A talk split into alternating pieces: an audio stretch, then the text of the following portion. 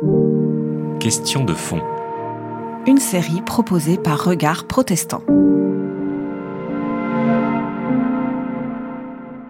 Qu'est-ce que ça apporte ces textes par rapport à, l'histoire des évangiles, à Jésus? Est-ce que Jésus, on, on s'était posé la question la dernière fois, est-ce que Jésus, au fond, était un Essénien? Est-ce qu'il a rencontré les Esséniens? Il y a des questions là-dessus qui restent. Est-ce qu'il y a des nouveautés? Est-ce qu'il y a des nouvelles de ce front-là par rapport à l'éclairage que donnent les textes de Qumran sur les évangiles?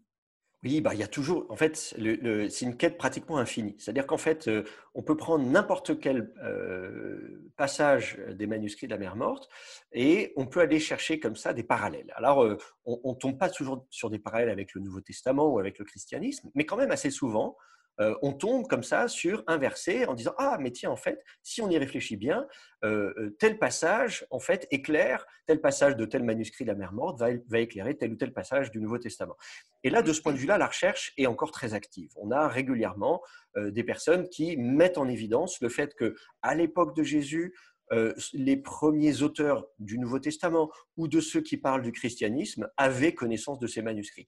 Par exemple, je m'entretenais euh, tout récemment avec Marc Filonenko, qui est l'un des plus grands spécialistes euh, des manuscrits de la mer morte, euh, mhm. qui a beaucoup travaillé notamment sur le, monde du Nouveau Testament, de Jésus, et qui me disait qu'il a découvert un lien entre un psaume apocryphe de Qumran, donc c'est un, psaume qui ne s'est pas retrouvé dans le psautier biblique. C'est-à-dire que si vous ouvrez votre Bible, vous avez 150 psaumes.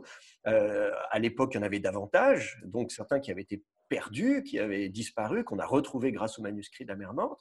Et donc, on se pose la question de dire est-ce que ces psaumes étaient connus euh, des auteurs du Nouveau Testament? Est-ce qu'ils étaient connus euh, de la population à Jérusalem? Est-ce que c'était quelque chose qui était uniquement euh, restreint au sein d'une communauté sectaire euh, à Qumran au bord de la mer Morte. Hein. C'est souvent la question qu'on se pose est-ce que c'était des gens reclus, euh, éloignés de la civilisation et qui donc euh, ne, que donc le, reste de la société du judaïsme ignorait totalement ces textes, ou bien est-ce qu'au contraire c'était des choses qui étaient connues? Là il me dit ben voilà, j'ai trouvé un lien entre Flavius Joseph, qui est un historien juif du premier siècle de notre ère, qui est un des tout premiers auteurs en dehors du Nouveau Testament à parler de Jésus, euh, et, donc, on pourrait dire c'est la plus ancienne attestation historique de Jésus en dehors du Nouveau Testament. Eh bien, cet historien Flavius Joseph connaissait l'un de ces psaumes apocryphes qui viennent de Qumran. Donc c'est encore une preuve supplémentaire qui, montre que en fait ces textes de la mer morte, ces manuscrits de la mer morte, n'étaient pas confinés à une petite communauté euh, sectaire euh, dans le désert, mais c'était des textes qui étaient connus dans toute la Judée, à Jérusalem, et par tous ceux qui donc euh, euh, circulaient, tous les intellectuels, y compris les, auteurs du Nouveau Testament. Alors oui, justement, mais la question qu'on se pose alors en, t'écoutant, c'est pourquoi on en mentionne, on n'a jamais de mention de cette communauté dans le Nouveau Testament, justement? Oui, alors ça c'est ça c'est un peu, c'est vraiment une question. Euh, en fait, c'est une question un peu piège et même doublement piégée. D'abord, cette communauté, euh, on, dit volontiers que ce sont des Esséniens, et c'était euh, peut-être le cas, peut-être probablement même plutôt d'une certaine manière, si on doit choisir euh, entre les trois grandes branches du judaïsme telles qu'elles nous sont présentées par justement Flavius Joseph, c'est le même historien qui nous dit voilà, il y a trois grands mouvements, les, les Sadduciens, les pharisiens, les Esséniens. S'il faut choisir entre les trois, on se dit bah oui, effectivement, cette communauté à Qumran, elle est plutôt de type, de type essénien. En même temps, les manuscrits de la mer morte dans les manuscrits de la cette communauté ne se présente jamais elle-même comme étant essénienne. Ils disent jamais nous, les Esséniens, nous sommes Esséniens, etc. Donc, euh, ah, alors pourquoi ils n'utilisent pas le mot? Et, de la même manière, dans le Nouveau Testament, on dit mais le Nouveau Testament ne mentionne jamais les Esséniens. Il mentionne les Sadduciens, il mentionne les pharisiens, il ne mentionne pas les Esséniens. Alors pourquoi? Alors, j'ai envie de répondre euh, à cette question par cette question. Peut-être que si on sait pourquoi la communauté de Qumran ne s'auto-désigne jamais elle-même comme étant essénienne, c'est peut-être la même raison qui a poussé les auteurs du Nouveau Testament à ne jamais eux-mêmes se présenter comme étant esséniens, ou en tout cas à ne jamais évoquer la question. C'est peut-être lié, euh, les, deux sont liés. Ça, c'est mon intuition. Il faut encore euh, faire un petit peu, enfin, c'est ma, piste de, recherche en tout cas. il faut encore attendre un petit peu, mais euh, si, ça aboutit, je pourrais peut-être publier ces, travaux de recherche. En tout cas, il y a encore des travaux en cours sur les manuscrits de la mer morte. On n'a pas fini de résoudre tous les mystères. Et qu'est-ce qu'ils apportent au fond par rapport à notre lecture du Nouveau Testament? Qu'est-ce qu'ils nous, apprennent de particulier? Je pense que pour, moi, ce qui est vraiment intéressant, c'est intéressant à la fois euh, dans le détail et dans les grandes lignes. dans le détail, ça veut dire qu'on va avoir des, des, phrases, des expressions, des versets qui restent obscurs. On lit, on dit, mais que veut dire ce verset? Et pourquoi, pourquoi on utilise telle expression? Et on, reste un petit peu comme ça dans le flou, et on va retrouver un parallèle très précis à Qumran ou dans d'autres manuscrits de la mer morte qui nous permettent d'éclairer ce verset. Donc, quand on lit le Nouveau Testament, très régulièrement, certains versets euh, s'éclairent d'eux-mêmes euh, à la lecture des manuscrits de la mer morte. Je peux vous donner une expérience personnelle. Je me souviens euh, avoir lu l'Épître aux Hébreux quand j'étais, oh, je sais plus, j'étais au lycée, donc voilà, j'étais adolescent. C'était un livre, une épître qui m'intéressait beaucoup, qui m'intriguait, que je trouvais un peu mystérieuse. Et à vrai dire, il y avait pas mal de choses que je comprenais pas. Et puis, du coup, je l'ai laissé de côté pendant pas mal d'années. Euh, je ne me suis pas beaucoup plus intéressé que ça, euh, jusqu'à ce que je me retrouve en thèse, euh, quand des années plus tard, je faisais une thèse de doctorat sur le livre d'Enoch. Et donc, du coup, je m'intéressais au personnage d'Enoch, qui est un personnage qui est mentionné dans la Genèse, quelques versets au chapitre 5, mais on a également une ou deux mentions dans le Nouveau Testament, et notamment dans l'Épître aux Hébreux. Et je m'étais dit, oh, bah, tiens, c'est intéressant, il faudra que je me replonge dans l'Épître aux Hébreux à l'occasion. Et euh, alors que j'étais confiné euh, pour d'autres raisons pendant une semaine euh, à l'étranger, je m'étais dit, ah bah tiens, c'est l'occasion, je vais me relire l'Épître aux Hébreux et je, vais me faire quelques petites annotations toutes personnelles. Et pendant une semaine, j'ai relu l'Épître aux Hébreux et j'étais scotché. C'est-à-dire vraiment, chaque, chaque, chaque chapitre de l'Épître aux Hébreux, pas un chapitre n'était éclairé par tout le temps que j'avais consacré au livre d'Enoch. Et je me suis dit, ah, c'est vraiment exceptionnel. L'auteur de l'Épître aux Hébreux connaît très bien le livre d'Enoch, connaît très bien les traditions autour du personnage d'Enoch.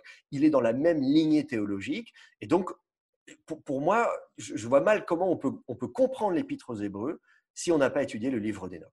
Et ça, pour moi, c'est l'effet que j'ai ressenti, mais vraiment à titre personnel, dans ma lecture euh, euh, tout seul chez moi, dans ma chambre du, livre de, l'Épître aux Hébreux à la lumière du livre d'Enoch. Et je, crois que c'est un peu l'impression qu'on a euh, quand on, quand on se plonge dans les manuscrits de la mer morte et qu'ensuite on ouvre le Nouveau Testament, on ne peut plus lire le Nouveau Testament de la même manière après avoir goûté au manuscrit de la mer morte.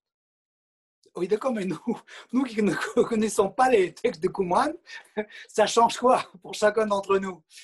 Ah bah, Ça veut dire qu'il faut les lire, justement. Ce que j'essaie de dire, ah c'est ça ce que j'essaie de dire, c'est que si on veut vraiment, euh, si on s'intéresse au Nouveau Testament, si on veut le lire, euh, disons, en essayant de comprendre ce qui se passait dans la tête de l'auteur, c'est ça qui est intéressant. Si on veut comprendre ce qui se passait dans la tête de l'auteur, comment il raisonnait, comment il réfléchissait, quel était, quel était même son vocabulaire, ses expressions, ses idées, si, on veut faire droit à, à, cet auteur et non pas peut-être lui plaquer notre raisonnement à nous, notre façon de penser à nous, mais si on veut au contraire nous faire l'effort de se mettre euh, de, se mettre à sa place dans ses bottes, eh ben, il faut en fait euh, euh, faire cet effort de lire les manuscrits de la mer morte. Et moi, je pense vraiment que ça éclaire totalement le contexte, l'arrière-fond, tu veux dire culturel.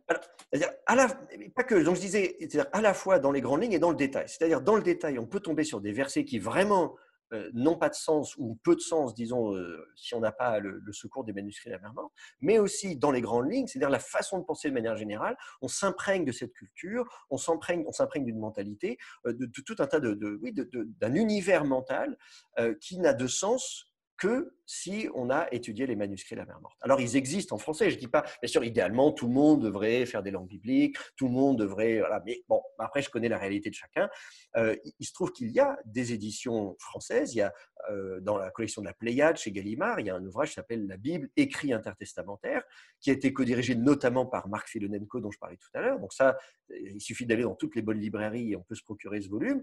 Et puis, il y a aussi, pour ceux qui sont un peu plus sérieux, une édition bilingue avec le texte original d'un côté, la traduction française de l'autre, et tout ça avec des, notes de bas de page euh, copieuses et des introductions. Ça s'appelle la Bibliothèque de Qumran. Euh, c'est publié aux éditions du CERF et euh, je, travaille à cette collection depuis son, le tout premier volume.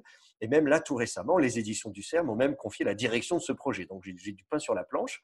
ça va faire partie des projets pour les prochains mois, les prochaines années. Mais donc, c'est de mettre à disposition du public francophone l'ensemble des manuscrits de la mer morte pour qu'ils puissent eux-mêmes voir le, nombre de, de, liens avec le Nouveau Testament. Par exemple, j'ai publié une, édition bilingue du rouleau du Temple, qui est le plus long rouleau des manuscrits de la mer morte. mon édition dans la bibliothèque de Qumran compte 1200 notes de bas de page. et le nombre de notes de bas de page qui parlent du Nouveau Testament est, significatif. Donc je pense que quelqu'un qui s'intéresse au Nouveau Testament et qui veut redécouvrir le Nouveau Testament, le découvrir ou le redécouvrir, eh bien s'il lit un rouleau comme celui-là ou de manière générale les manuscrits de la mer morte, sa lecture du Nouveau Testament va changer. Et ça permettra donc de mieux comprendre la, pensée des auteurs, euh, à la fois pour les évangiles, à la fois pour les épîtres, euh, et, même jusqu'à l'Apocalypse. Euh, selon Jean, on a, on, a, on a vraiment cette Apocalypse de Jean. Elle est très influencée également par, par le, milieu juif qui est aussi à l'origine des manuscrits de la mer morte. D'accord. Et la, personne de Jésus aussi, tu penses qu'aussi on peut comprendre différemment? Oui, bien sûr. Bah, alors, euh, tout à fait. Jésus prend de la distance par rapport, on le voit bien d'ailleurs, euh, ses critiques vis-à-vis des Sadducéens, vis-à-vis des pharisiens. Euh, justement, c'est intéressant de voir que dans les évangiles, il ne critique pas les Esséniens pas de façon directe en tout cas. Donc on a une critique directe des Sadducéens, une critique directe des pharisiens, on n'a pas de critique directe des Esséniens. Et à mon avis, c'est parce que Jésus, justement, euh, est dans ce milieu. Il vient de, ce milieu essénien, de type essénien, qui accorde de l'importance euh, aux anges, qui accorde de l'importance à la fin des temps, qui attend avec impatience euh, la venue du Messie. donc c'est sûr que le, public essénien est beaucoup plus proche des, idées de, de Jésus que ne le seraient les, Sadduciens ou les pharisiens. C'était Question de fond, une série de regards protestants.